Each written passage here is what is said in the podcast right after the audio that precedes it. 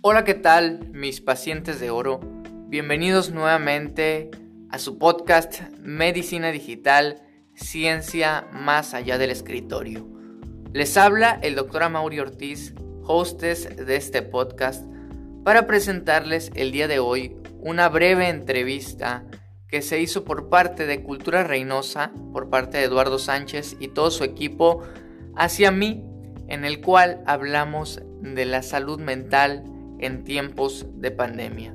A pesar de que ya habíamos tocado el tema con el doctor Micas, abordamos este tema de la salud mental desde un punto de vista aterrizado a nuestra actualidad y sobre todo a cómo podemos ver el futuro y a las acciones concretas que podemos realizar para que nuestro futuro sea mucho mejor. Así que sin más preámbulos, los dejo con esta entrevista. Síganme en mis redes sociales, arroba doctora Cualquier duda, comentario o sugerencia que tengan acerca de este podcast pueden hacérmelo llegar a través de mis redes. Yo estaré con mucho gusto para atenderlos. Recuerden mis pacientes de oro que la salud es la piedra angular de la felicidad y el éxito. Sin más, vámonos con el episodio.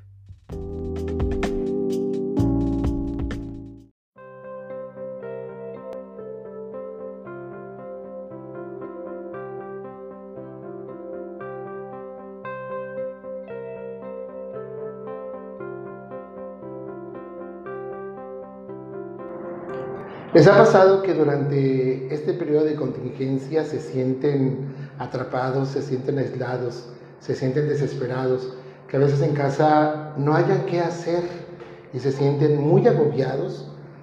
En esta ocasión en Cultura Reynosa tenemos la grata presencia del doctor Amauri, que nos va a hablar sobre la salud mental en tiempos de pandemia. Amauri, gracias por estar con nosotros, qué gusto. ¿Cómo estás, amigo? Qué gusto estar contigo nuevamente. Eh, Cultura Reynosa fue la que me abrió las puertas al principio de mi carrera y nuevamente con ustedes.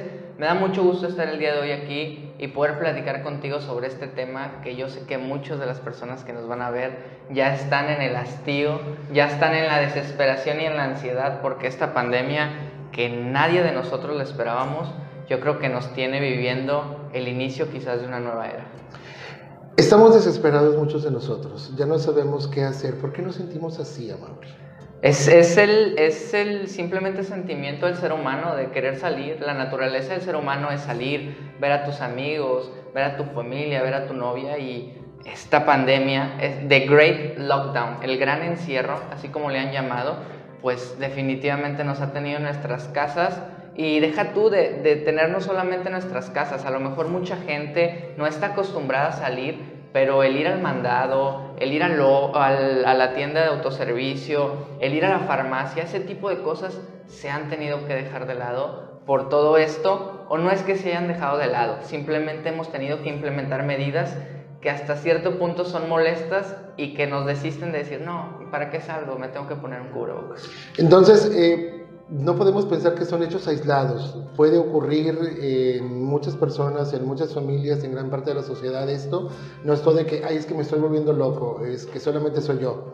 Ocurre como parte de un fenómeno social. Claro, de hecho durante esta pandemia del coronavirus del COVID-19 se hizo un estudio por parte de una universidad en Londres en la cual se analizaron 73 personas no de esta cepa de coronavirus, del SARS-CoV-2, de otras cepas de coronavirus y se encontró que el coronavirus tiene una ligera relación con enfermedades psiquiátricas. Estamos hablando de que el coronavirus no solamente está, estuvo provocando en ellos problemas pulmonares o problemas en el corazón, vemos que a nivel del cerebro, a nivel orgánico, ya hay afecciones psiquiátricas, ansiedad, depresión, trastorno de obsesivo compulsivo, todo este tipo de enfermedades mentales se han estado presentando. El estudio concluyó que durante esta temporada de coronavirus las enfermedades que más se han presentado es la ansiedad y la depresión.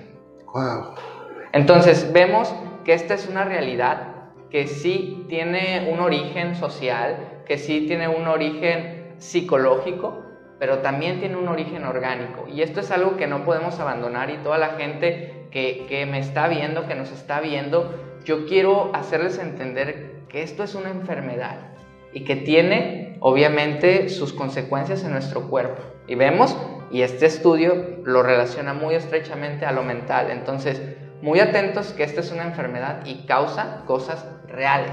La enfermedad es real, el virus es real y los problemas son reales. La ansiedad, la depresión que puedas sentir, claro que es real. Yo les hablo y quiero aprovechar tu medio, quiero aprovechar tu espacio a toda la gente que me puede estar viendo el día de hoy si su hermana, si su vecina, si su hijo, si su papá se siente triste, le dice estoy deprimido, créale. Créale porque durante esta temporada de pandemia lo que tú puedas pensar, lo que yo pueda pensar o cómo pueda ver las cosas, incluso en tu misma familia, pueden llegar a ser muy diferentes. Amaury, este tipo de trastornos se dan en todas las edades, pero particularmente hay algún grupo que lo resienta más en esta, en esta época? Fíjate que durante, durante el estudio que se realizó se estudiaron a personas de todas las edades. Vemos que la depresión y la ansiedad cada vez son más enfermedades más comunes en personas jóvenes a lo mejor, ¿no? Antes de decía, no, pues a lo mejor a los 45 años que te llegue la menopausia o que te llegue la andropausia en hombres, porque también existe y es una realidad, te vas a sentir deprimido. Ahora vemos que la depresión y la ansiedad, hay niños de 9 años deprimidos, niños de 9 años con ansiedad y los papás, te digo, suelen decir, no, te estás haciendo, estás jugando, tú desconoces eso, ¿cómo vas a saber que estás deprimido? Sin embargo, vemos que en cualquier edad este tipo de problemas se pueden presentar. Notamos y nos reservamos eh, eh, eh, los nombres de, de, los protagonistas de este episodio trágico. En nuestra ciudad ha habido acontecimientos muy, muy, muy lamentables de niños que se han suicidado. Así es. Eh, este, esta depresión, esta ansiedad, ¿hasta dónde puede orillar a las personas a, a, hacer algo que sea equivocado? Precisamente hasta ese punto. Y desgraciadamente la salud mental es algo, ese tipo de la salud, y yo quiero hacer un paréntesis en esto y definir la salud no solamente como la ausencia de enfermedad, lo mencionamos la otra vez que platicamos. La salud es mantener un equilibrio en tu esfera social, en tu esfera psicológica, incluso en tu esfera emocional, en tu esfera espiritual, que mucha gente dice, no, para mí la espiritualidad no es tan importante. La esfera espiritual forma parte de tu salud. Entonces, durante esta pandemia vimos y estamos viendo todavía que, que los casos incrementan en algunos lados, pero vemos que también los médicos, las enfermeras, empezaron a tener problemas de salud mental. Entonces, muy importante destacar esto, nuevamente, no descuidar la parte de la salud mental solamente por decir, no, es que no me siento mal, no estoy enfermo. ¿Qué podemos hacer, Anuri? ¿Qué, ¿Qué podemos... es lo que se puede hacer para aligerar toda esta carga emocional que es muy grande en algunos, es muy pequeña en otros? Pero que invariablemente ahí está, porque somos, somos seres emocionales. Claro, lo, principal de todo esto, y en esta pandemia, en especial en el tema del día de hoy, es aceptar que esto es temporal. Esto se va a acabar algún día. Sí, no sabemos si es en dos años, si es en tres años, pero esta pandemia se va a terminar. Va a llegar la vacuna, nos vamos a vacunar y todos vamos a, a llegar a la vida normal. ¿Sí? Ese es el primer paso que usted puede hacer para sobrellevar la ansiedad y la depresión en esta pandemia. Ojo, no confundir porque a lo mejor, y ya antes de la pandemia, ya veníamos acarreando la depresión y la ansiedad. Sin embargo, hay gente que estaba completamente normal y en esta pandemia se alteró. ¿Qué voy a hacer? Me quedé sin trabajo. Lo vemos más o menos ligado al proceso del duelo, ¿no? Te llega la llamada, hay un nuevo virus en China. No, ¿qué voy a hacer? La negación. ¿Qué voy a hacer? No, mi trabajo lo voy a perder hasta que por fin llegamos a la aceptación y decimos, ok, esto es temporal, ¿qué puedo hacer yo? La vida como la conocemos va a cambiar. La vida definitivamente no va a ser la misma. Por ahí leía un pensamiento que decía, la vida, estábamos ante el término de una era y no nos habíamos dado cuenta. Estamos iniciando en una nueva era en la que los seres humanos, para poder salir de la depresión, y de la ansiedad, y te lo decía justo antes de iniciar la entrevista, debemos de aceptar cuáles son nuestras verdaderas necesidades. El segundo punto para poder sobrellevar esta pandemia, y se los dejo de tarea, es el autoconocimiento, conocerte. Conocerte forma parte de tu salud. Saber que eres hipertenso, saber que eres diabético, saber que tienes colesterol y triglicéridos altos, ese tipo de cosas afectan a tu salud mental también. Entonces, aparte de eso, está la salud mental. ¿Quién soy? ¿Cómo me siento?